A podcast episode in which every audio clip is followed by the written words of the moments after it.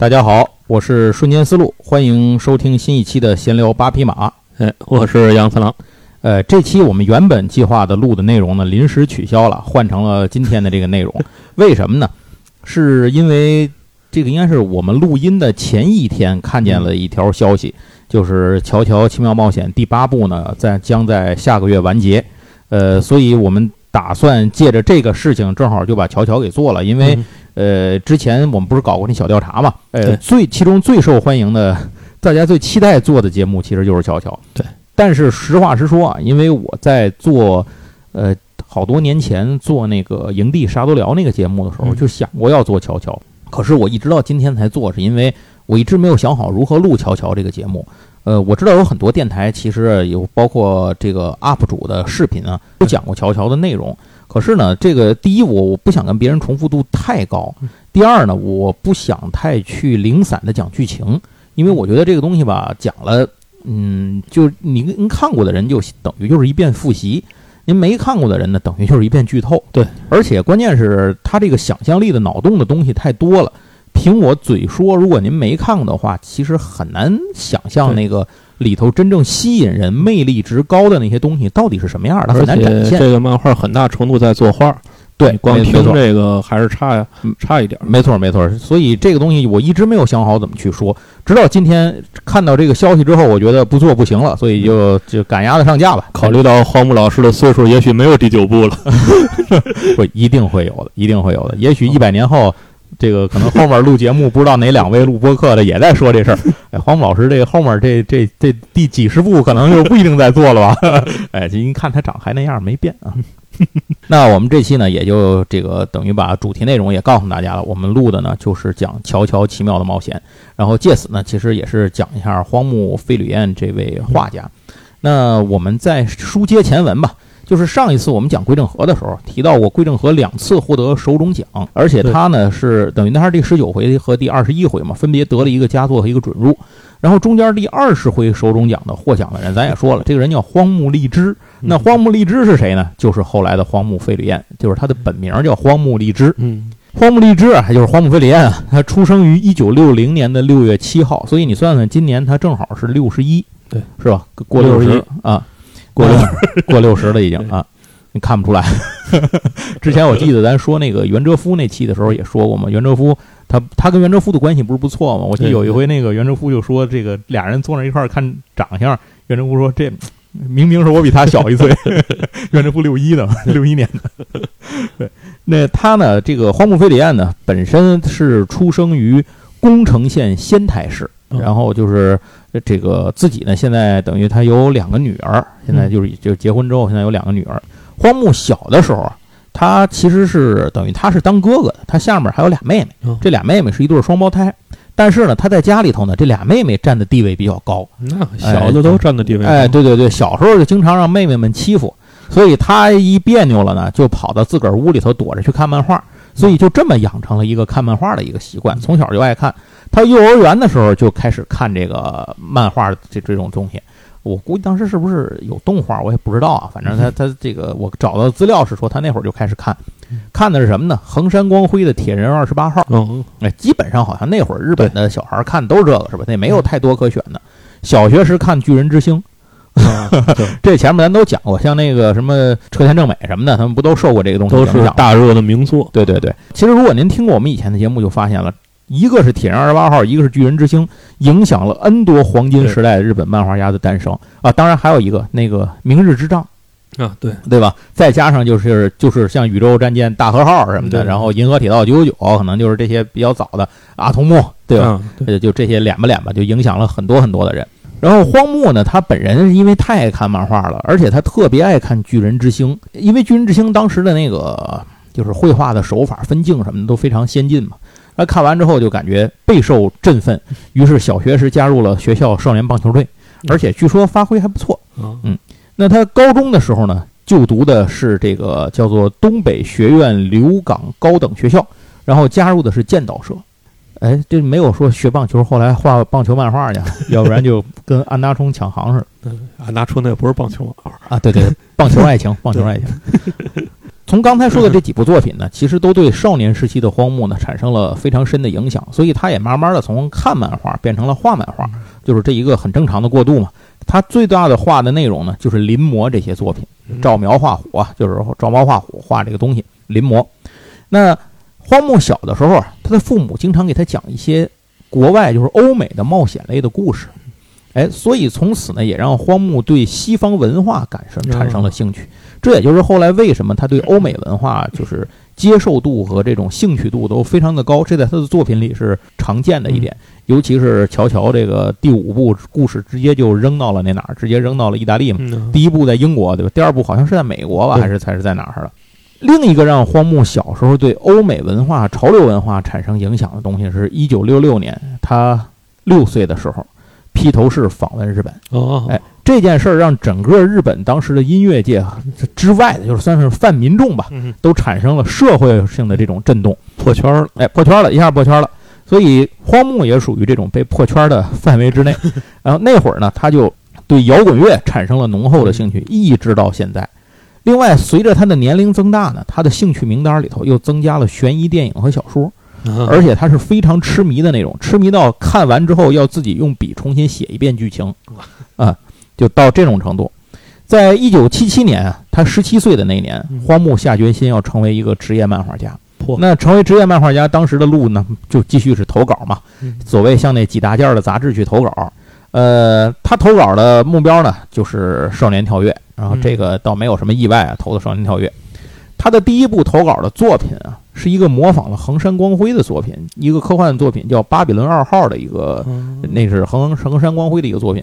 这个作品一会儿还会提到，它对乔乔也有直接的影响。嗯，那一会儿一会儿再说。然后这部作品啊，它投出去呢没能获奖。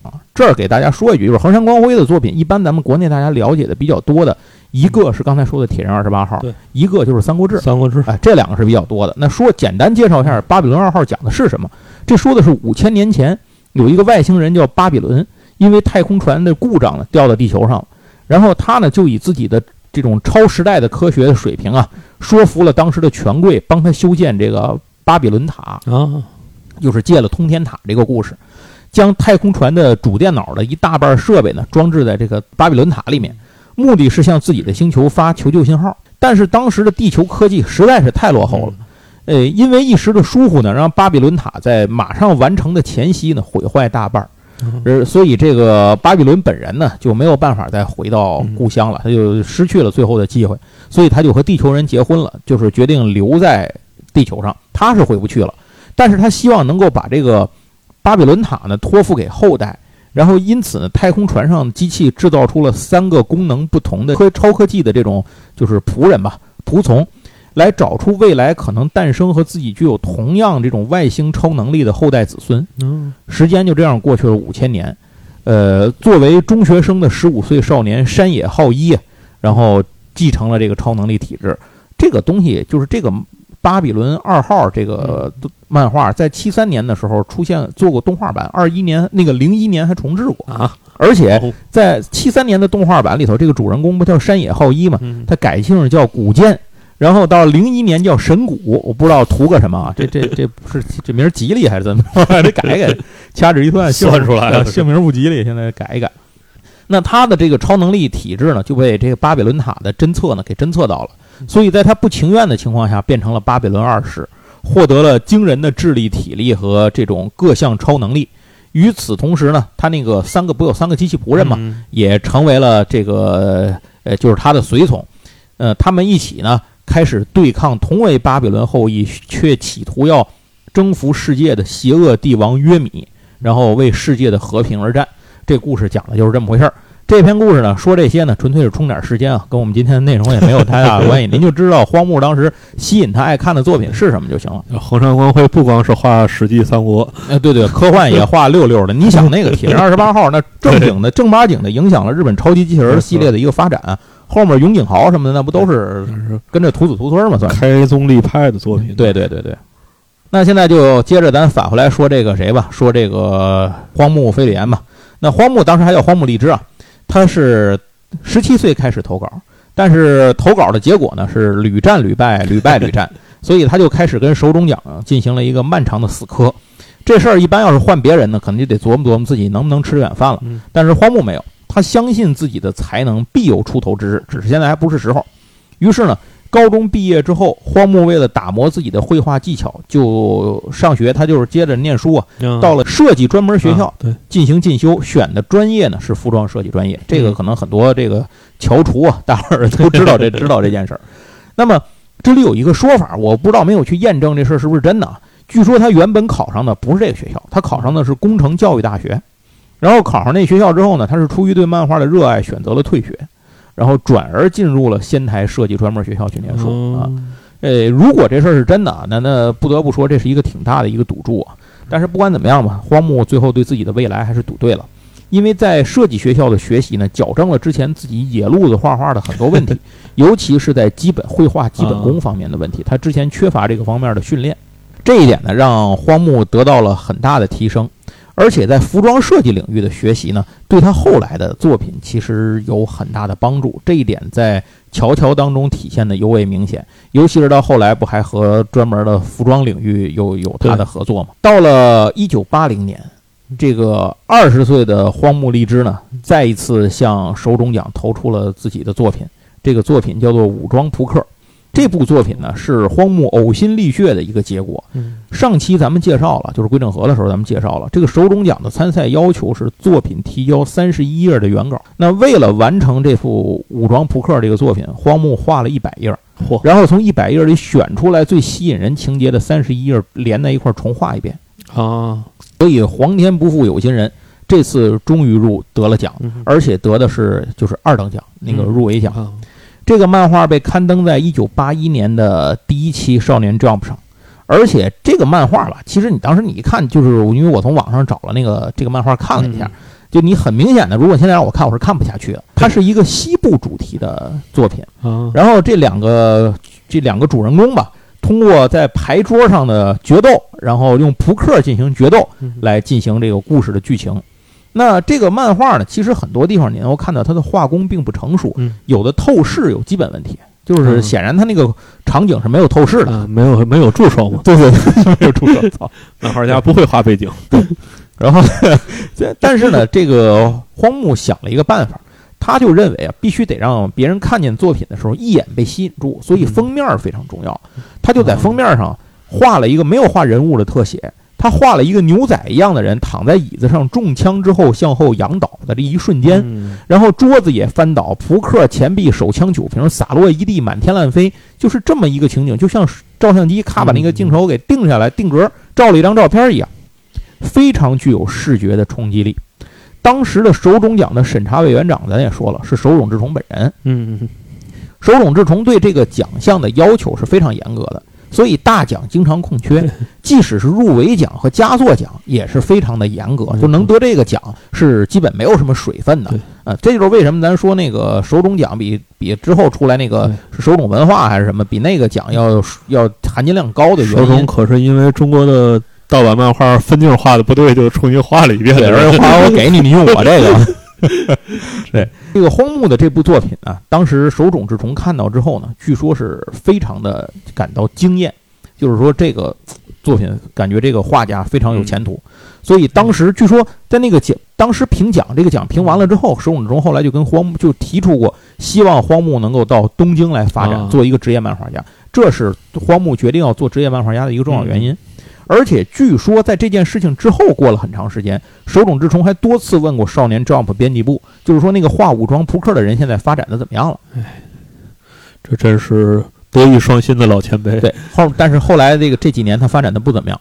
这个获奖之后呢，所以关心是有道理的，没见过这人了后边。对人呢？获奖之后呢，荒木这个那会儿叫荒木荔枝吧，嗯然后他正好呢，当时有另外一家公司的这个 offer 也到了。啊啊、就说你你被好像是设计类的还是什么化妆模特，反正就嗯这个方面的公司，上班去了。哎，就就说你你用你，但是他当时一看自己得了手冢奖，可能又听到了老前辈的这个肯定，哎老子不干你公司，老子就画漫画了。所以嗯荒木呢就正式决定由此进入漫画界生涯，就把对方的那个录取通知书给扔了。那那哦我就招着来了。可是荒木这个打工是不可能打工的。打工是不可能打工的，我得玩命去。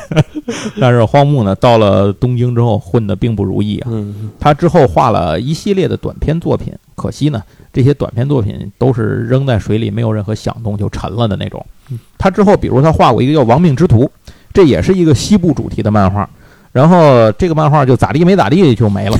嗯，总之他前前后后被编辑部给给毙了五百多张稿。嚯，呃，这这个这个程度基本上可以让包括让鸟山明之外的所有人崩溃。那鸟山明当时也是一直被您您听阿拉蕾那期您就知道啊，鸟山明当时也是被狂被毙稿，就是已经毙到都快自闭了那种。所以荒木呢也是越画心越凉，终于啊，在一九八二年的时候，他获得了第一个连载的机会。他连载的这个漫画叫《魔少年 BT》，这 BT 不是变态的意思啊，魔少年 BT，并且他使用了笔名荒木飞吕彦。哦，但是这个新笔名呢，并没有给他带来新气象呃，魔少年 BT 在连载了十话之后顺利腰斩，算命也没用了。对，算命也没有，所以相信科学，不要迷信啊！大家记住。那这个少女魔少年 BT 现在即使来现在看，它依然是一个很独特的作品。嗯它的创作灵感来自于福尔摩斯，因为咱前面不说了，哦那个荒木喜欢看那个推理的那些东西嘛。嗯但这个主角不是一个传统的 Jump 系主人公，也就是说他没有那种热血、友情和正能量，他没有这些东西。这是一个年仅十二岁却拥有天才头脑、亦正亦邪、没有什么罪恶感的少年。嗯，这在当时是很犯忌讳的，啊因为《少年 Jump》的主题口号各位都知道啊，友情、努力和胜利。对，哎，八竿子打不着，而且甚至是背道而驰。嗯。如果这个当时不是因为荒木的责任编辑花岛良介极力支持的话，这个作品不可能得到任何连载的机会。因为当时在据说啊在这个就是他们不是有那个编辑会嘛，探讨论下一期啊有什么东西可以去做长期连载，对你的策划去做这个，那几乎是一一面倒的去否定他这个作品，嗯。因为这个作品太负面了，嗯就是完全跟当时的那个路子不一样。那呃，在花岛的这个努力之下，呃，荒木呢得到了这次连载的机会，所以后来荒木在他在二零零九年六月十八号接受了这个一个叫做“漫画家荒木飞吕彦工作谈话”的一个采访嗯，在这个采访里头，他就说到这么一句话，他说。漫画家和编辑的相遇是有偶然性的。如果我打电话给编辑部想要送画稿的时候，不是元老级的编辑花岛偶然接了电话的话，那我后来也不会画出现在这些有趣的作品。他一直鼓励我说，画小众的漫画吧，在主流杂志上刊登小众漫画也是很有趣的。就这样，我才能保持自己自由创作的态度。嗯所以，这依然是一个作者和编辑去达到了一个完美统一的这么一个状态。那个年代的丈夫就是这个风格哎，。你说他要遇到鸟岛会怎么样？就就那就可能退回去的不止五百张稿了。不过这个作品啊，就是《魔少年 BT》呢，确实没能创造什么奇迹啊，人气一直低迷，因为你这种。角色确实也不是那会儿社会大伙儿能够接受得了的，对尤其是少年 Jump 的读者，他更不吃这套。而且十画完结，基本就是到第五画没有起色到你五话结束，五话结束五话结束，对。关于这个再次推荐爆漫王。对，而且咱们前谈前面其实讲过腰斩规则，对啊，您可以翻翻我们前面的节目啊。不过，就是荒木在画最后一画的，就是画最后那画的时候，他就觉得反正已经完蛋了，对对对那我就想画什么画什么呗，所以他就创造了一个和主人公一样的高智商的反派对手，就是俩人聪明对聪明。那这个这样的话呢，两个人进行了一场高智商的对抗，嗯所以这一话颇受读者好评，就是满意度非常的高。可是这对编辑部没什么卵用，因为你计划要砍了，你都最后一画腰斩了。该砍还是砍，所以实话之后呢，魔少年 BT 就咔嚓了。但是最后一话的成功给了荒木信心，啊所以他就总结这个成功的经验，决定再战。一九八四年呢，他又获得了一次连载的机会。这个连载的作品叫《巴欧来访者》。巴欧来访者，我印象里头，咱们在当年漫画杂志的年代，就是常出那个大本画完之后不出过一大堆的漫画杂志吗？嗯，我忘了是在哪个漫画杂志里是连载过《巴欧来访者》的，呃，我好像是看过这个东西。他讲了呢，是一个被绑架到火车上的十七岁的少年，叫乔泽玉朗，因为植入了一种叫巴欧的寄生虫，要被送到这个德雷斯的研究室做研究。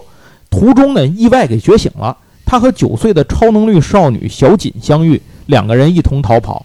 德雷斯的疯狂科学家霞木博士呢，赶紧呼叫总部，派出刺客和怪物要来杀掉玉朗。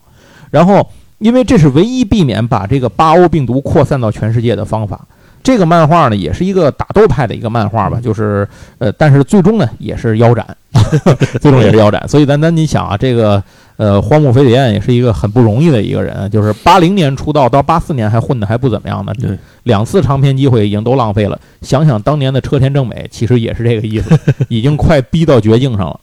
这个作品后来出了书，是单行本是两卷。之前那个《魔少年 BT》是一卷，一卷全，对，这是两卷全，实话完结，两卷全。对对。然后，但是这个《八欧来访者》在八九年的时候还做了个 OVA 啊啊，他竟然还做了 OVA 是不是因为乔乔火了，啊？肯定是啊，那 那还用说吗？把原来的东西也翻出来？乔乔要不火，八九年就没有荒木这个画家了，他就不定干嘛去了，你知道吗？可能又找设计公司做设计去了。那《八号来访者》这部漫画呢，呃，他对荒木的最大的意义是给了他一个终生难忘的教训，因为他在连载当中呢犯了一个错误，这就是违反了作品内设的客观规律和逻辑。他在这个内燃机车的一条内燃机车的铁路上面画了高压输电线。嗯本来它的本意是让角色在火车上打斗的时候手握高压线显得特别牛逼嗯，啊、超能力嘛，特别牛逼。但是没想到这个漫画连载一放出来呢，立刻就成了很多读者的攻击对象。就是说，那个明明是个内燃机车线，你为什么上面会有高压电线呢？就这事儿，你这不是错误太低级了吗？所以就可以想象，八国来访者没什么好结果，所以最后被腰斩了嘛，也是十来话，好像就被腰斩了。不过这个让荒木印象非常深刻的一个错误，后来成为他画东西真实感、细节塑造的一个动机。这就是为什么在乔乔的第四部杜王町这个地这个小镇，虽然他说他是以仙台为背景啊嗯去去画，但它毕竟是个虚拟的小镇，所有的细节就是事无巨细，嗯非常非常的这个呃细致，就是因为这件事儿。不真实中寻找真实。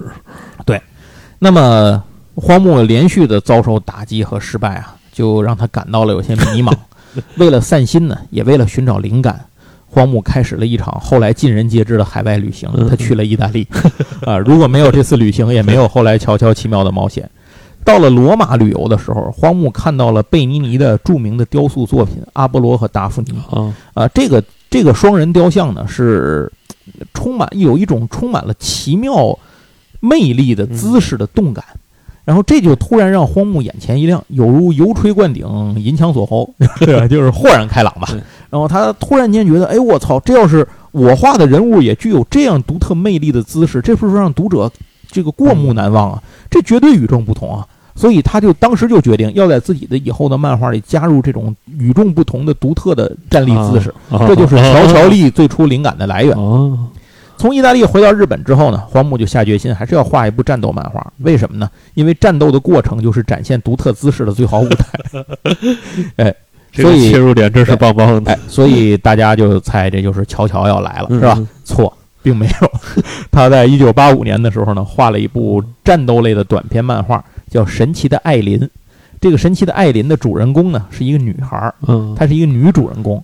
通过一次次的战斗呢，这艾琳在战斗中得到成长，她并将自己的这种杀手之力呢引向正途。讲的是这么一个故事。这个故事里头啊，到处都可以看到艾琳那种非常独特和奇妙的那种玄学的姿势。这个姿势正常拿出来的话，基本就是轻者脱臼，重者骨折的那种感觉。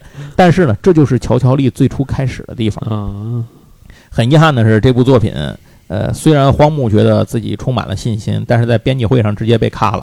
呃，为什么被咔呢？因为少年 Jump 认为他们的杂志上不适合用女性作为打斗漫画的主角。呃，所以这个时候荒木面临着人生严峻的考验，因为他已经二十六岁了嘛。嗯就是我忘了车田正美逼到画那个什么拳那个拳王创世纪之前是多大岁数？反正也是，我记得那会儿他也是这个，如果拳王创世纪再不成，就只有卷破卷滚蛋了，嗯差不多啊。了，然后那个牛逼就画出一个拳王创世纪来。那、这个时候荒木也面临着这个问题，如果他再画不出一个能混口饭吃的东西，他就不用吃这碗饭了。呃，个人我说句题外话啊，乔乔第二部是战斗潮流嘛，嗯战斗潮流里头有一个波纹功的大师，就是那个谁，那个乔瑟夫他妈丽莎丽莎。嗯，然后丽莎丽莎其实你感觉她就有艾琳的影子，啊感觉她就是艾，就是应该是艾琳这个角色在这上面的一个体现。有可能，一九八七年啊，这是一个值得所有乔乔迷，也就是乔虫们铭记的年份。乔乔奇妙的冒险终于开始连载了。荒木飞吕彦这个名号也是从那个时候开始正式走上了舞台。当然，一开始走的并不顺。呃，乔乔的开端其实是非常危险，因为荒木又犯忌讳。就是他，我觉得在少年丈夫编辑部里头，可能当年他也是个刺儿头，就是这种。虽然说你不是性格上刺儿头，但你办这个事儿总让我们很为难。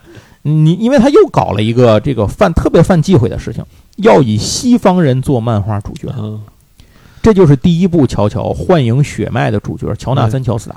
那乔纳森本身呢，知道大伙儿知道他是一英国人嘛，英国绅士，他们家是，所以你就让一个虽然这个角色你要是不告诉我，当然我第一次见放在那儿，我不认为他是一个欧洲人。对，但是毕竟你在设定上告诉大伙儿了，他是一个欧洲非人，说他是英，他是英国人人，。对，所以这样的话呢，其实就又犯了这个大忌。于是呢，这个荒木在那个时候呢，就就相当于他在这个编辑会上吧，嗯就是他的作品在编辑会上又被全几乎被全票否决。这个时候又是花岛良介给了他嗯极大的支持，力排众议。我相信那个时候就是就荒木之前的表现啊，嗯而且就这部作品现在又整这个，那就是玩花活。这个花岛当时面对的压力一定是非常巨大的，他能够在那会儿力排众议把这事儿给扛下来。我觉得这里是承担了非常非常大的压力，他才能把这事儿扛下来。这也仗着花岛应该是少年 Jump 里的老人嘛，嗯有这样的资历和地位啊，所以他才能扛这个事儿。我要估计要是个新人编辑，可能不一定有说话的资格，这种事儿都不一定能扛得住，可能也就没有巧巧了。这个花岛当时提出的观点是这样，他说在新的时代必须尝试别人没有画过的思想，啊，所以这样的话呢，哎，就因为花岛的力挺，乔乔可以说是走钢丝一样获得了连载的机会。而且就像刚才说的，如果这个作品再不行，我荒木就不用再吃这碗饭了。二十六了，你该干嘛干嘛去，你养不活自己了。这个真的是包办王里画的那个特别现实。那朋友一个那个助手就一直画，出不了道，出不了道，最后只能回老家了，就真的是没办法，活不下去了。这里要说的就是，当初啊，这个《魔少年 BT》和《八欧来访者》这两部作品，虽然最终都被腰斩啊，嗯但是呢，可以那两部作品里能看到荒木对剧情和角色塑造上的一些与众不同。他在这两部作品里描绘了内心深处，就是藏在每个人内心深处的恶念这种东西，而且这种内核呢，成为后来《乔乔奇妙冒险》的一个重要的基石。而神奇的艾琳呢，则让荒木找到了后面表现战斗场景的感觉。可以说，如果没有前面一系列的失败和尝试，是不可能有后面乔乔的诞生的。第一部的《幻影血脉》讲的是它最重要的地方，其实就是讲这个老乔家几代人的开端嘛，乔家大院的开端。然后另一个重要的事情是树立了迪奥这个贯穿全书的反派。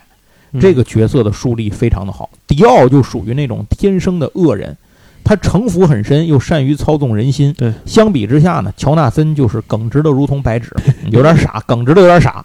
然后迪奥最大的本事呢，就是利用别人的善意来实现自己的恶行，这是现实生活里人们也最痛恨的一种行为其实，所以说很容易引起这件事，倒是很容易引起读者的一个共鸣。迪奥正是因为利用了乔纳森他爸，就是那个乔治·乔斯达伯爵的善意，然后造成了这家人最后基本是家破人亡的一个局面。迪奥的恶行不仅仅体现在行动上，更重要的是他体现在心理上。他摧毁的不是对方本身，而是从里到外摧毁对方，从精神到肉体，要把对方摧垮。天生恶人，对，比如说他烧死那个乔纳森养那狗，啊对吧？然后抢走那个他媳妇儿，未婚妻不是他媳妇儿，未婚妻那个艾丽娜是吧？艾丽抢走艾丽娜嘛。然后换句话说呢，他对乔纳森进行的是一场就是三百六十度无死角的全方位折磨。荒木飞吕彦通过这个对剧情的表述，把迪奥这种特别纯粹的恶意传达给读者。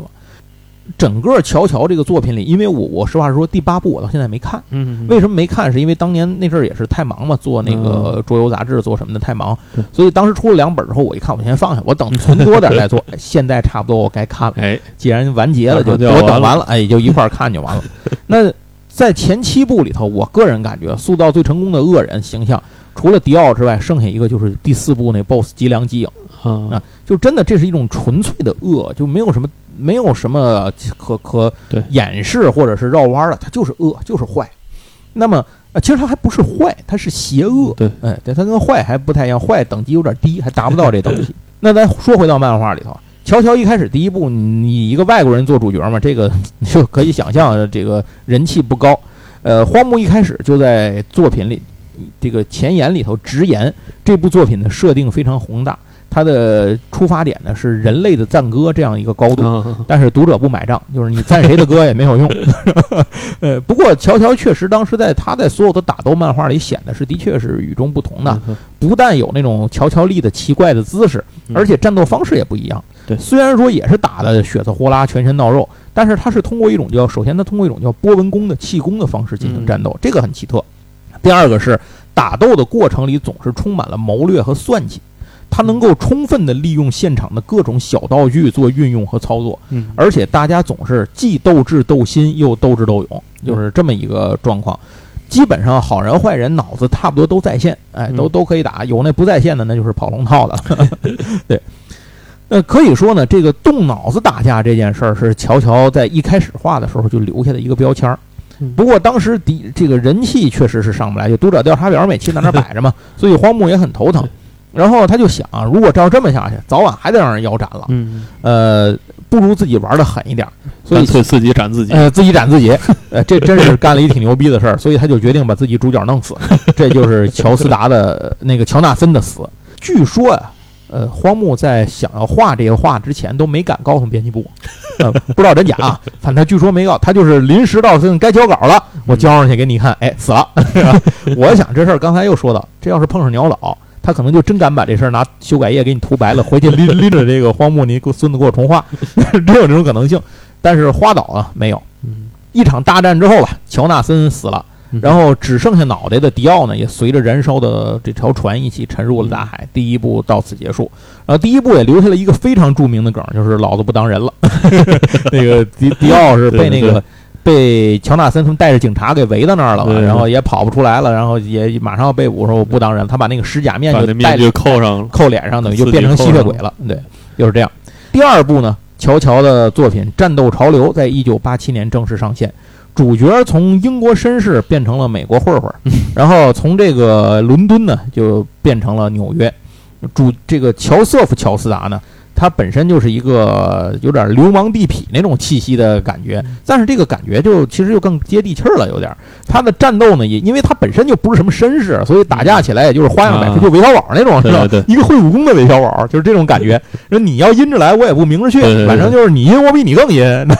这种打斗上就增加了，就他第一，他打斗的场面更加成熟；第二呢，他这样的一个人物角色就很容易引入一些搞笑的桥段。嗯你像之前乔纳森那个人太正了，你知道吗？就是他他既悲又正又惨，嗯你说再拿他搞笑，他搞不出来，没办法搞。但是这个乔瑟夫呢，就非常适合于搞笑，所以第二部呢，就明显变得比第一部好看了。嗯呃，而且他创造了一个用科学打败不科学的敌人的这样一个设定。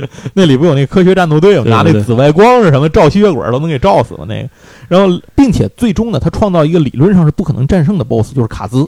嗯卡兹是不死不灭嘛。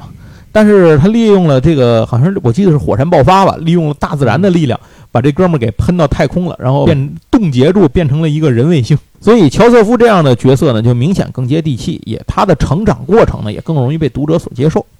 但是这依然是那个问题啊，他还是个外国人。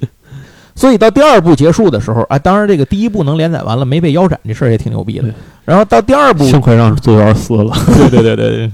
然后到第二部快结束的时候呢，这个责编就跟他说：“说你这个把这波纹弓去了吧，就是你你要不再你 你能不能再想点更牛逼的，换点更时髦的？”然后荒木都快吐血了，就说：“你他妈当卖大白菜呢？我哪有那么多主意好换？”但是他也知道自己人气的这个现状。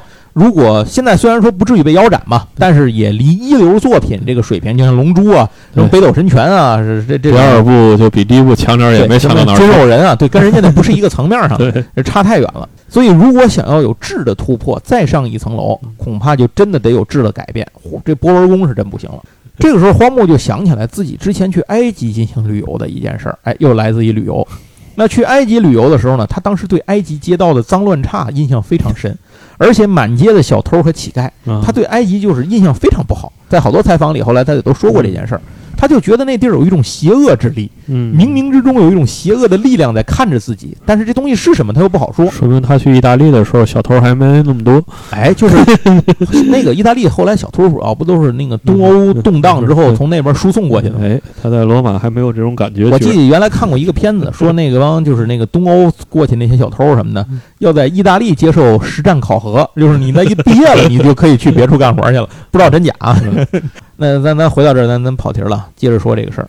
这个荒木呢，就从这种邪恶的存在的这种想法里头呢，结合了日本本来就有的背后灵这种说法，啊，另外又结合了铁人二十八号当中呢，操无线电用无线远程操纵机器人打架这件事儿，哎，创造出了一个让《乔乔》这部作品上升到另一个维度级别的设定，就是替身。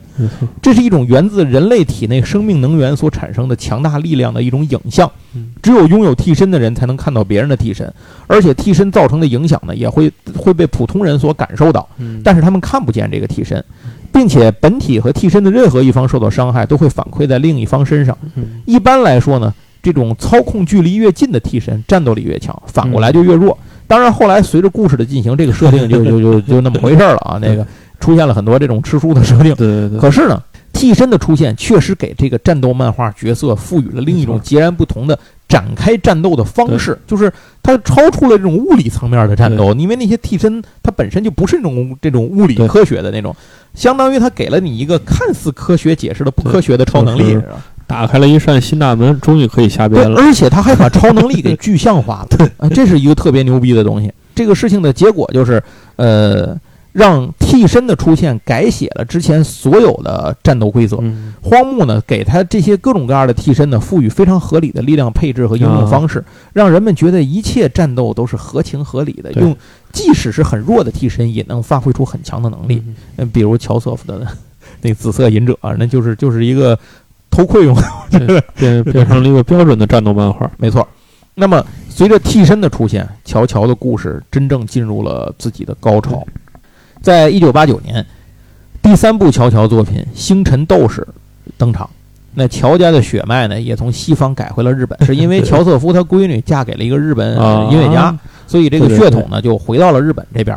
他出现了一个主角叫空调成太郎。哦，对，为什么叫《乔乔奇妙冒险》？是因为他们每一代主角的那个名字缩写都是乔乔啊，对对，大伙儿知道这事儿就行。在经历了英国绅士和美国小流氓之后呢，美这个主角的形象正式回归到日本大和风武士的这样一个嗯标准的正统男一号的形象。虽然说这个空调承太郎登场的时候呢是个不良学生小混混这这种，但是他其实这个人挺好的，他品德很正，他是一个品行很正的人，只是他他这个人不那么遵循传统，嗯也不服管教，就是谁也不服，欺负不喊我，妈不带我，就是这么一个角色。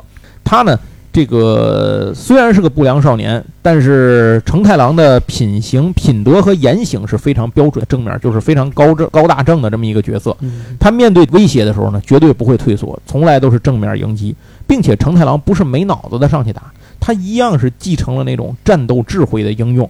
他经常在很多时候就施以巧计，或者借用一些发现里面的一些，比如这种这这什么小的破绽敌人的，或者找到敌人的命门或者是弱点，一击制敌。这我我记得那个这有好多表现，比如他在对那个正义那个老那个老太太的时候，啊不就是一口气把那个雾？他一开始他们波鲁纳雷夫他们都被操控了嘛，也打不过那个雾嘛。最后他就吸了一口气，用足够的肺活量给老太太 憋昏过去了。然后后来打那个星星的时候，就是那个力量在那个大轮船上打力量的时候，他就最后就好像被被那个管子控制住了嘛。嗯然后他就靠那个一个扣子拿那个白金之星把那个扣子给点出去，直接嗯就变成一颗子弹一样，相当于给给对方给干掉了，就是各种各样。还有打那个太阳的时候，他嗯通过观察嘛，又是除了布鲁纳雷夫，剩下其他人都看出来，那太阳我记得是他自己是能够力量巨强，然后啊他有一颗太阳不断散发热量，给人能烤死。如果你跑出来，他那个太阳还能往打像光束一样的那种嗯东西，还能给你直接打死，谁也找不着他，但是周围又看不见。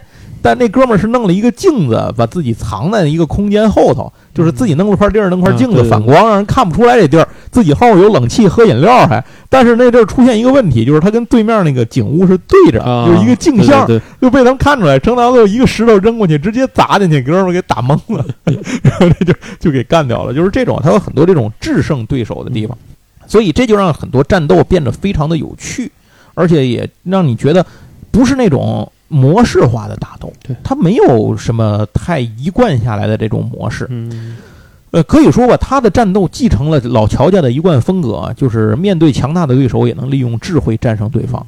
而且在第三部里依然表现了这一点，就是敌我双方都懂得最大化利用自己替身的优势。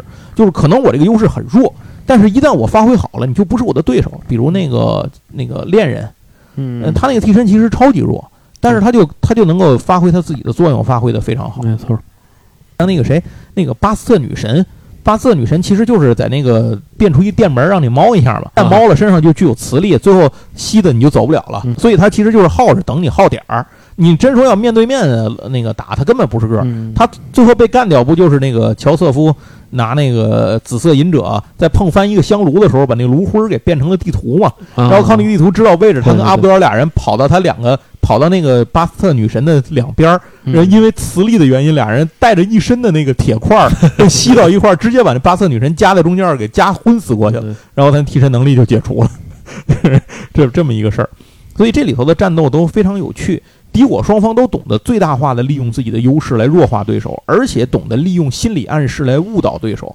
对很多替身使者战斗的第一件事儿不是击败对手，而是隐藏自己的真实能力，嗯就让你猜不到我的能力是怎么发挥的。嗯啊、就这样的话才能把对手就是，而当然反过来对另一方来讲，我就要快速破解你的能力嘛。对，嗯，我记得在那个就是他们在打到埃及的时候，碰上有一个那个玩电子游戏赌博那个那个九也是九柱神之一嘛。嗯。那哥们儿不是谁打电子游戏输了，然后就或者发现作弊了，他就把你的灵魂变成个硬币，然后、然后一开始像那个花京院什么，反正都不是个儿嘛，反正后来成太郎过去跟他打，怎么打都不行，成他打棒球游戏。他就他，因为他那个替身能力是可以问对手灵魂的问题，啊。就是问你，但是他的回答只能是是和不是，而不能告诉你具体的细节，所以成太郎就猜出来了嘛，他能读心。然后结果那哥们就问说：“成太郎说什么？你是要扔什么右直球吗？”成太郎说：“是是是是是。”然后一会儿啪扔来是一变化球，大哥都傻了，就最后死活也接不住。而且直到他最后发球的时候，到最后那一下，成太郎的灵魂问答都没有改过。嗯都说这怎么可能呢？就是一个人的灵魂是不能说说谎的，但是他又不能问为什么，他只能问是不是。成太郎就一直说的是实话，他干出那事儿就跟他灵魂想的不一样。呃那哥们儿最后都懵了，完了最后也没有办法，最后就被打败了。最后打败，临到最后才发现，那个成太郎那个手柄上缠着那个那个乔瑟夫那个紫色隐者，那在上面缠着，就是操控这玩这游戏的是乔瑟夫，成太郎就负责在那儿跟他问答。我操！然后这就是大家互相动脑子。乔那个对对成太郎他们就是通过一次次的这个分析，分因为对手根本就不是战斗型的，你跟他动手是没有用的，所以他就是在那儿分析对手到底能干什么。他们就是慢慢分析出来，他能够在灵魂问答是不是，而且他没法问出具体的细节，只能问出是与不是、对与不对这样的这这个问题，最后把对手给嗯 就是作弊给弄死。我记得那哥们最后还问成太郎说：“你是不是作弊了？”成太郎是是是是是，说但是他不知道，他没法问他是为什么作弊，就是没有被发现的作弊就不叫作弊。那个那个特别逗那点儿。当然了，第三部这个作品啊，水涨船高的另一个方面的表现就是 BOSS 迪奥给复活了。老爷呢，这个当时 当时不是只剩一脑袋了吗？他在海里头呢，占据了乔纳森肉就是头部以下的肉体，嗯所以因为乔纳森家世世代代都有一个祖传的胎记，就是脖子后面有一颗五角星，所以他们这个这个因为获得了乔纳森的肉体，也导致他和这个老乔家的这些人之间产生了一定的感应的能力。所以那个谁，那个乔瑟夫，他不是用他那个呃紫色隐者那个藤蔓的力量，能够拍出那张照片来吗？就是里头那那个迪阴暗中迪奥的那张照片吗。呃，这个事情导致了一个问题，就是导致了成太郎他妈妈出现了问题，因为他们家人其实都具有替身的能力，只是有的人觉醒了，有没觉醒。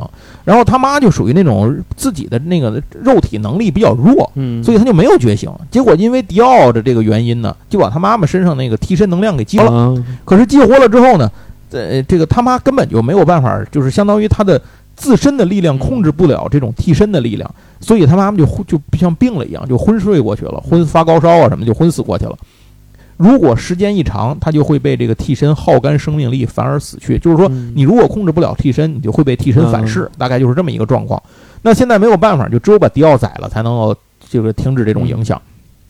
所以当时从这个国外赶回来，正好从国外已经回来的乔斯达呢，就带着成太郎，然后这对爷孙，然后还有这个乔斯达的一个保镖，就是他带回来的一个一个朋友，其实是啊是埃及人那阿卜德尔穆罕默德阿卜德尔，然后他是那个拥有火焰能控制火焰的力量嘛，然后他们三个人再加上一个迪奥派遣过来来杀成太郎的人，叫花京院。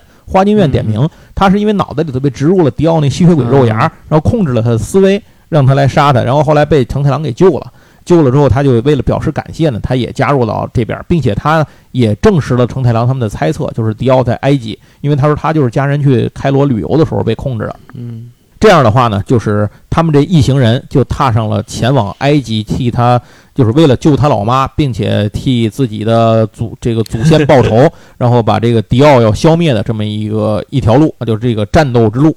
呃，路上呢又后来加入了两个伙伴，一个是银色战车波鲁纳雷夫，一个是愚者伊奇。啊，对，说到这儿可能不知道的朋友，我跟您说一下，就是在第三部里头，这他们的这些替身都是按照那个塔罗牌来起的名字。后来到了埃及之后，有那个埃及的九个神神明，像什么阿努比斯啊，什么什么巴瑟女神透那个透特什么的，用他们这些名字来起的。这一路呢，就相当于是一路打打杀杀吧。他们沿途打败了各种要来拦截和截杀他们的替身使者，最终在埃及找到了迪奥。但是呢，这个时候战斗才真正的战斗刚刚开始。嗯对，顺便说一句，刚才刚才我忘了，就是说那个巴比伦二号的时候，不是说他后面对乔乔也有影响吗？他那个影响表现在哪儿呢？你为什么成太郎穿一身高中的高中生的制服，从头打到尾？就是因为巴比伦二号的主人公穿着一身高中生的制服，然后这个荒木当时觉得这个太他妈帅了，就应该主角就应该这样，所以他让成太郎也穿了这么一身学生装，就是满世界乱窜，就穿个学生装到处打。《星辰斗士》这部作品呢，就成了乔乔的一个转折点，他奠定了乔乔在漫画世界当中的一个地位。这而且他的战斗风格呢，和之前的像北斗神拳啊、龙珠啊、圣斗士这种都是完全不一样的。他最有意思的就是乔乔后面出现的敌人不一定比前面那个牛逼，啊，对对对，之前那些敌人都是后面来的人一定比前一个厉害，对，这样主角才在不断的成长嘛。但是成长成长着就会出现一个问题，就是战斗力失控没错。啊！你龙珠就是非看常龙珠就知道非，常明显例，一开始实在不行还弄个天下第一武大会来来拾掇拾掇，后来连这个都拾掇不住了，你实在是这个溢出的太厉害了。所以这就是一个最大的问题，但是在乔乔这儿就没有这个问题，因为他后面来的敌人有可能他前面那个敌人差不多都能一个人给他们团灭，后头来那敌人呢就就随手就给碾死了，就是这种感觉。所以但每到一个地方碰到的那些敌人的强悍程度呢，不是呃地次向上走的，嗯，而且这些个人呢，他们就像刚才说的那些那样，他们在打仗的时候都是用脑子的。啊所以经常可能他们很弱小的替身的能力，但是因为他们应用得当，得到了百倍、千倍的价值和发挥。反过来，一旦他们的优势条件被破掉了，他就一下变成一个捏逼，嗯就很有可能是这里头经常就是这样的。所以对于很多乔乔迷来说啊，看乔乔最大的一个乐趣是看荒木如何设计这种开脑洞去设计替身，以及如何巧妙地利用这些替身的能力。我记得在第五部里头啊，有一个替身是那个说谎，他能附着在人的那个舌头上面，然后让让人说谎嘛。然后如果你想说往东，他就让你说往西，嗯，就这样反着说，一个完全没有任何战斗力的嗯这个人，差点给那个给他们那哥们给弄死，就是一个非常牛逼的一事儿。如果不是他们最后看出来他有被控制了的话，嗯，当时就非常的危险。第三部其实我觉得替身能力设计还是比较保守的，对，从第四部开始才真正是脑洞的时代，越往后就花样百出，这这这你就能看到，我都感觉荒木如果是让我来做的话，可能我需要一个团队都不一定设计的这么牛逼，但是荒木自己能把这事儿设计的这么牛逼，我觉得非常厉害。对了，顺便说一句，就是呃，成太郎他们走的那条路线嗯，是八十天环游地球的那条路线，哦，把那个路线倒过来哎，啊，他们就把那个把那个路线倒过来走的。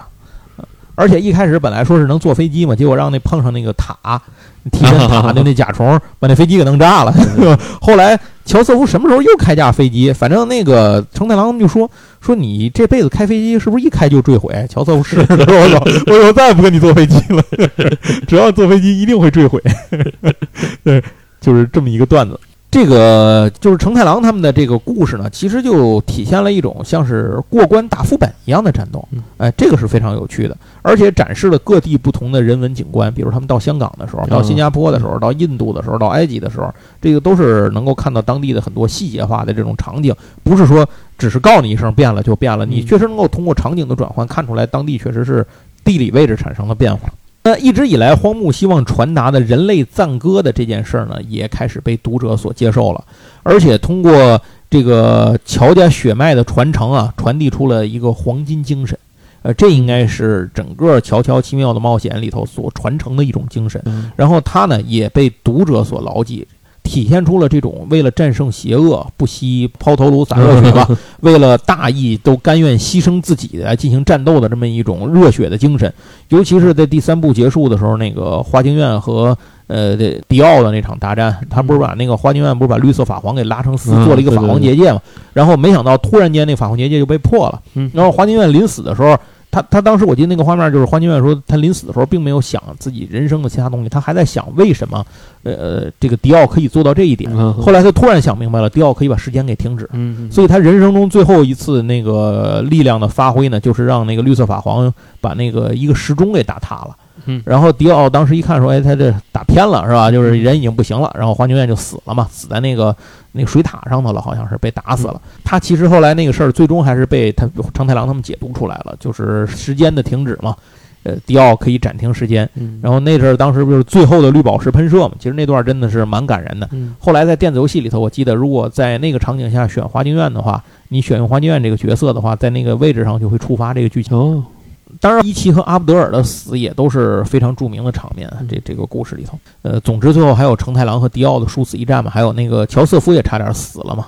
然后承太郎跟那个呃迪奥的一战就是同类型替身的大战。嗯，尤其是迪奥是一个非常谨慎的人，拿飞刀远处扎承太郎，然后拿那个压路车给他弄死，然后捡路牌子要砍他头。反正就各种，这路边过来一警察，我记得他拿那个警察的手枪来打成太郎，成太郎最后中间为了装死，自己把自己心脏给捏停了，差点把自己捏死。反正就是大家互相算计呗。最后那个迪奥终于大意的时候，然后突然发现自己动不了了嘛，就是结果就是他在时间暂停之后，被成太郎接着把时间给停，呃，然后把他给干掉了，最终把他放在太阳下烧成了灰儿。然后我记得当时有一句台词，就是说我们这场战斗啊，失去的足以和这个地球匹敌嘛。那有了这么牛逼的剧情和设定啊，然后读者们也看的这个热血沸腾。对于《星辰斗士》当中的角色们那种就是大理石雕塑一样的那种质感啊，时装杂志一样的服饰啊，还有特殊的乔乔丽的造型啊，甚至是什么奥拉奥拉这种狗头语儿，然后都成了 读者们赞不绝口的一个特点。荒木飞吕彦呢，终于获得了人生中最大的成功。据说荒木那会儿是想完结的，见好就收。可是呢，因为设替身这个设定呢，脑洞实在是太大了。呃，剧情上虽然第三部完结了，但是荒木自己想要创作的欲望和灵感呢，远远停不住。呃，就是文思如尿崩嘛，呃，停不住，怎么办呢？于是，一九九二年的时候，第四部《不灭钻石》开始连载了。主人公呢是血缘上算成太郎舅舅，但是其实才上高中的一个高中生。这是乔瑟夫当年在外面留下的一私生子，叫东方仗助。他们生活在这个一个叫杜王町的非常平凡的海边小镇上，然后故事就从成太郎他们在好像是整理他的他的什么什么亲戚关系、遗产什么乱七八糟玩意儿，就是当时为了为了拢这些东西吧，才算财产的时候，发现了有这么一舅舅，然后他呢就那会儿成太郎已经是个海洋学家了，他就只身来到了这个杜王町，然后来找这个东方仗助。呃，从由此见到，并且发现东方正助有自己的替身，他替身就是那个疯狂钻石嘛，就是这样，故事就从这儿开始，然后讲起来了。在这个平凡的小镇上，开始出现了各种不平凡的人，这又是 呃体现了这个故事里的另一个论点，这一个观点吧。就是替身使者们将会互相吸引，然后越来越多的人出现在替身使者出现在这地方，而且各种稀奇古怪的替身能力出现。最重要的是，就是出现了我刚才说的那个，我觉得刻画非常牛逼，甚至超过了迪奥的 BOSS，就是吉良吉影。这是其他的 BOSS 可能都是想有大的作为，只有吉良吉影他想成为一个平凡的人，隐藏自己。虽然他是个变态杀手啊，呃，他想隐藏自己，就是这么样的一个人。而且这个里头出现了很多根本没有战斗力的替身，比如说那个意大利那厨师，那替身他是做饭的，然后能让你用通过他的替身做成的饭能给人治病。然后还有一个那个灰姑娘那个替身，她的替身是能改变人的面孔，帮你就是叫什么整容。吉良吉影后来不就是胁迫他让他帮忙整容，然后又给他弄死了吗？哦，吉良吉影的特殊，他的那个能力替身叫做皇后杀手。他那个替身的能力是可以把任何接触过的东西变成炸弹，然后引爆。啊，当然后来又进化过，这这个就不说了。这是后来通过那个其他的一些事情，他能力又进化过。就就说一开始的时候，就是他就是能够做炸弹，所以最终他们就通过了，真的是通过了很多种方法，最终才打败了脊梁机影。这个在这就不剧透了，嗯，您回去再看，自己再看。呃，乔乔丽在这部里头就变得更加的。这叫什么呢？阴柔了这种感觉。因为这个乔乔的这个乔乔丽这个动作，其实是嗯很多灵感是来自于呃这个荒木飞吕彦对女性动作的描绘，嗯就是他把那个女性的动作用在男性身上，嗯，就是这样。而且最有意思的是，乔乔根本没有固定的上色方案，就全看荒木飞吕彦的兴趣，什么头发什么色儿，衣服什么色儿，这人面孔什么色儿，就就就一切都不重要。这张画上画绿的，那张画上就敢画红的，嗯 就是这样。而且另外一个知识点是，他的很多角色和替身的姓名，还有招式的姓名，都是来自于摇滚乐队和乐曲专辑嘛。这咱们前面说过，他对摇滚乐的喜欢就是从六岁时候就开始了嘛。呃，所以里头比如说迪奥本身就是来自于迪奥乐队嘛。然后你像那个皇后杀手，那更甭说了，皇后乐队对吧？然后像那个里头有一个呃叫什么呢？满门忠烈齐贝林家族，就是一直一直跟着倒霉躺枪的那个齐贝林家。那齐贝林家其实他们那个名字来自于齐柏林飞艇嘛，啊对对，然后还有什么性感手枪什么乱七八糟的，那就不多说了。如果您是个摇滚乐迷的话，能在乔乔里面看到额外很多的乐趣。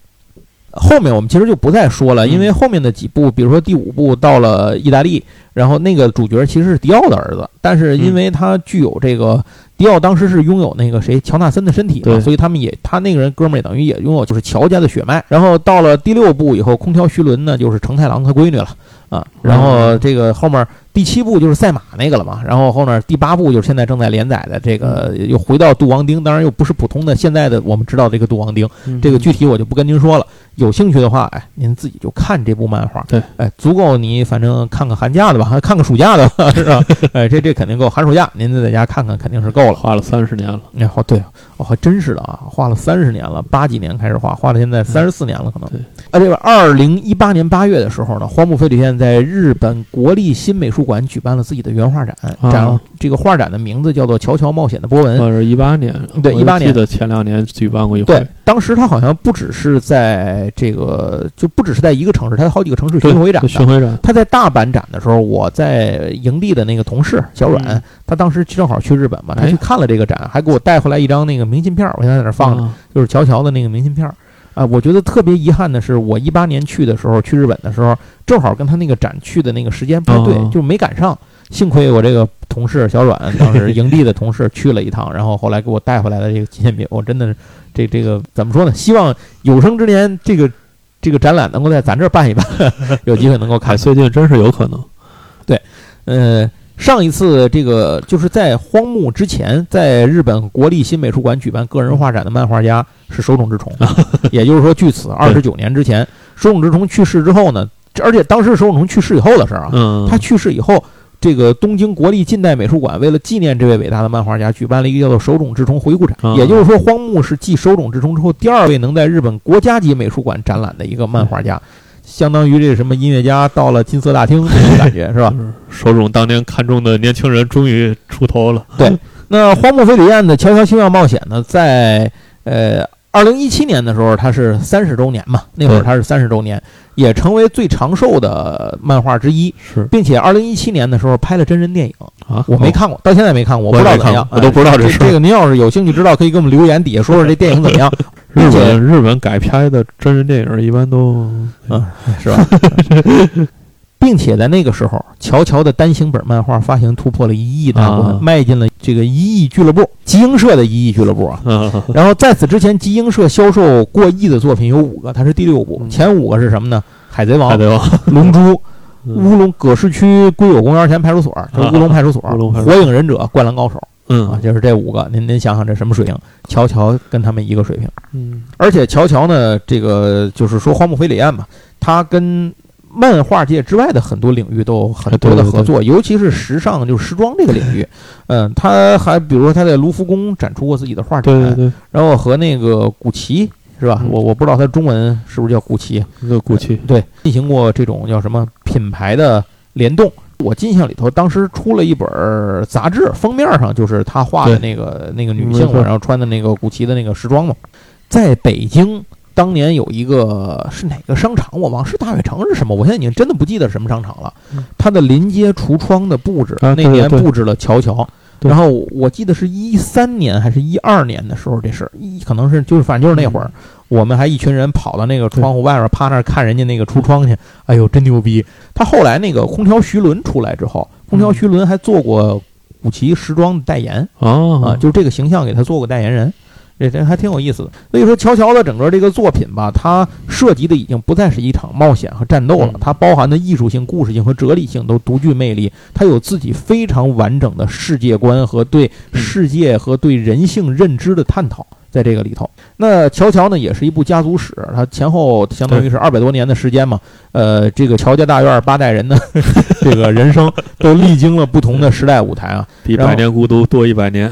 对对对对对。然后荒木飞吕彦在接受采访的时候，他说过这么一句话，他说：“对读者来说呢，也许不愿意看到主人公的死亡，嗯但是就算结果是死亡，在那个过程中，如果主人公得到了勇气，心灵得到了成长，那么在我的心中，这就是一个完美的结局。嗯，所以应该这么说，就是每一部乔乔的连载都会加入前面你读者想象不到的新鲜元素，而这我相信也是一个乔乔长寿的一个原因。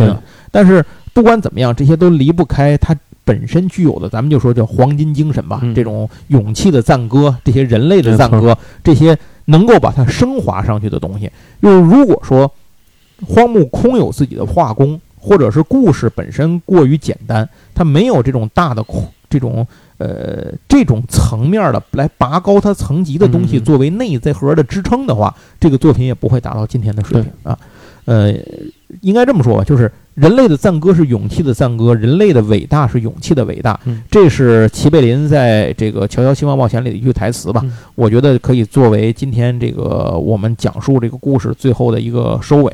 对呃，那依然秉承我们八匹马节目讲作品的一个特点啊，就是讲很多乱七八糟的东西，就是不讲剧情，呃，剧情不展开讲，所以也给大家留一个空间啊，希望大家能够自己去阅读这部作品。对，然后顺便多说一句啊，那个《游戏王》的作者高桥和希，嗯，然后他是荒木的粉丝，啊他之所以想画漫画，据就是他自己说的，就是因为看乔乔受的影响，嗯他立志成为一个漫画家。以后有机会咱讲讲高桥和希，反正他也是横垄地拉车，一步一个坎儿的这么一位。而且那个现在也出盒版的了。对对对对，一太棒了咱们回来在节目里头，在其他的节目里跟大家再说。行，那啊，最后咱再说一个闲白儿吧，就是这个荒木飞吕彦不是有一个。有一个段子说他自己就是这个究极生物不老不死嘛，因为他那个照片有从他当年这个二十多岁的，一直到现在六十多岁，就感觉没有什么变化，对你知道吗？然后荒木飞吕彦据说他自己在接受采访的时候应答过这件事儿，他说我真的就是一普通人，他说我只不过是坚持每天早晨用自来水东京的自来水洗脸，然后呢，那个并且荒木飞吕彦坚持这么多年，坚持自己是不爆肝画漫画的。除非哦就逼不得已，偶尔为之，但他绝不会平常就是日夜颠倒那种嗯加班啊、干活，不会这种事儿了。而且他是有非常明确的安排，每天早上十点起床，星期日画分镜，星期一到星期四完稿，星期五和星期六休息，绝不熬夜。哎，这样的作息规律持续了已经很多年了。嗯，那这个呢，也是这个怎么说呢？呃，应该说是他可能在漫画家当中能保持这样一个状态的一个 一个秘诀吧嗯。呃，然后另一个可能性就是有人说这个，就一开始说呢，比如说过一百年之后，呃，还有人在做节目在聊荒木还那样 还存在，这都有可能，这事儿不好说。行，那今天关于乔乔的故事啊，这个人类的赞歌、勇气赞歌、黄金精神的故事，咱们就讲到这儿。呃，如果大家有兴趣的话，我们以后可能会邀请一两位对乔乔非常感兴趣的朋友过来来闲谈一期，嗯，就是聊一聊我们最感兴趣的乔乔的片段啊，最有意思的、你印象深刻的替身啊，然后你最喜欢的场景啊，或者说里面那些有趣的台词啊，因为乔乔是出过台词书的嘛，啊，台词集对对对吧？嗯没错，名言集行，那最后呢，还是给大家说一下乔乔书的事情。啊，就是有什么可买的书。呃，我们最早看的乔乔的漫画，其实根本不叫《乔乔奇妙冒险》，对，是集美出的，叫什么《勇敢斗士》。勇敢斗士，勇敢的斗士，这可能很多朋友都没见过这个版本。他当时出的时候呢，是九十年代初，九九一年左右，九一年是吧？对那会儿很乔对乔乔第三部还没开始连载呢。对，所以我们当时看的是以第一部为主的。我当时是在朋友家看过两本看这两本给我的印象是我根本没想往下看，就是完全看不下去。后来过了好多年，应该是第三部都快完结的时候，我才重新开始看。负责任的说，大家现在看乔乔，其实也可以从第三部开始看。对，但是如果你真的爱看这部作品，你落两部不觉得难受吗？对哎，不是，就你看完第三部确实有兴趣，你再把第一、二部哎，补了，当其实也行。补着看，啊对其实也行我觉得对，我觉得也可以。要是从第一部开始看，以现在的眼光，很有可能就没有看不到第三部了。对，就是他前两部容易劝退，对对尤其是第一部第一部太太压了那个风格太太。容易劝退那个乔瑟夫出来做主角之后，其实还可以，因为毕竟呃那个就是啊！对对对，就活泼了很多，内容活泼一些内。容活泼了很多。对，然后我们当时看的是最早看的是这个，然后后来就出了成都科技的那个啊，版本对对，那个中间是我看的是那个，中间可能还有别的版本，我们在这儿就不记得了，也不说了。那个版本就出的比较全，是一直出到出到第几部啊？起码前六部是都出了的。啊，我我我没看到那么后边了。嗯，那我看了也就看了前面第一部、第二部、反正后面一直出，只是第三部一点儿，好像。只是我不记得它是不是还是成都科技在出了。哦，因为后来就买的就买的有点懵了，越来越那个太长了出的，就完全想不起来了。还有一个是什么呢？那后来这个东西还出过小开本儿，啊，对，四拼一这这都有过，咱就不多说了。后期可能就变成四拼一这些玩意儿都有过，咱就说点正经的，您能收藏的东西。咱们先说现在的吧。第一个是在一二年的时候，还是一三年的时候开始出的那个东立出的盒版。啊，对，这个盒版呢是应该算是这个爱藏典藏吧，呃，对，应该算它其实就是书盒版，它啊，书盒版。对对对。但是它有一个缺点，嗯就是它只出完了前三部就卡住了，到现在第四部也没出这。盒版做的非常好，因为它每一本儿都做了一个书盒，哎，没错，而且这个书盒都是重绘的，对就是专门是荒漠为它专门去也画。很统一，然后每一部是一个颜色对，放在书架上非常好看。没错，它应该是红绿蓝，对对对现在三部，因为我都买了嘛，那对那全都买。然而等了好几年没出，我等了 对好等了好几年没有第四部了，我现在就特别虚的慌，因为那个这就是为什么我虚的慌，就是因为这个原因，马上要说的。简中版的这个盒版也出了，对对对，而且做的还质量非常的好。嗯对，它是新星出的，是吧？新星出的，呃，新星现在呢出了前两部，然后第三部已经呃预售了。第三部在预售，就是《星辰斗士》这部在预售。呃，前两部第一部打折，最后能打到六十多块钱一盒，九本儿是吧？是呃，七本七本儿，七本七本，第二部反正也是也是七八本儿的呃，一百块钱左右。就是呃都可能都到不了，就现在就大陆版大概就是十块多钱一本儿，也就差不多这个价。反正在那哪儿的时候，在核聚变的时候，我现场看见这两部促销嘛，他们现场不有合适的那个展位嘛？啊呃，一二部捆绑卖一百五，啊，对对对啊对差不多就这意思吧十几块钱一本儿。对对对对。所以第三部出呢，就稍微贵点，二百块钱左右，因为它多，它对对对，十六本。它它它比那对第一二都长很多。你想，第一部连载头一年就结束了，乔纳森头一年就死了，而且这个那个祖国版也有很多，呃，不是，这应该叫大陆版。这是正版，正版，大陆版大陆版简中正版啊，正这这这正版的也会附赠很多小赠品。对，明信片什么的，是吧？对，啊呃，扑克牌第一部送两张扑克牌，然后第二部也送的嘛，然后第三部送塔罗牌，啊，因为是里边人都是塔罗牌的嘛，他就送了一对套塔罗牌对对对对。，嗯。嗯，然后再一个就是现在那个台版现在还在出那个什么，就是普通的对，普通版应普通的该是还有，但是一直在出，一直在出。对，但是它里边就有时候会缺一本、两本，等货再印再没错，你要买前头的时候，可能你要说买全套，可能不太容易找着了，就是对，你得问问商家全套里边有没有缺本的。对对对对对，就是这个事儿。这就是书，然后乔乔本身的其他的魔玩最著名的就是那个超像可动系列嘛，这个啊系列已经出了 N 多了。再一个就是那个 Good Smile 他们家一直出的那个粘腿儿，然后之前我哦。看了一眼，那个之前他出了迪奥、乔乔、花京院什么的都出了，嗯。那个成太郎、花京院什么都出了。乔乔我瞧了一眼，好像已经涨价涨到六百多了吧，然后就是三百左右出的，现在翻了倍了。然后成太郎我没看，我估计也差不多啊。呃反正现在马上要出的应该是布鲁纳雷夫吧，还是谁呀、嗯反正反正还还得还得把这人出全了。再有一个就是这个卡牌，之前呃之前这个乔乔冒险出过两个卡牌，第一个就是在 WS 里头，就是那黑与白翼里头，因为那是一个版权的集合作嘛对，它有好多的那个版权作品，然后其中收录过就是黄金体验。呃，不是黄金体验，那叫什么？第五部《黄金之风》嗯对收录《黄金之风》，因为当时《黄金之风》的 TV 版动画正在演啊啊现在啊，对，现在第六部那个《石之海》那个动画 TV 版已经快演了，嗯它等于就只收录了那一部。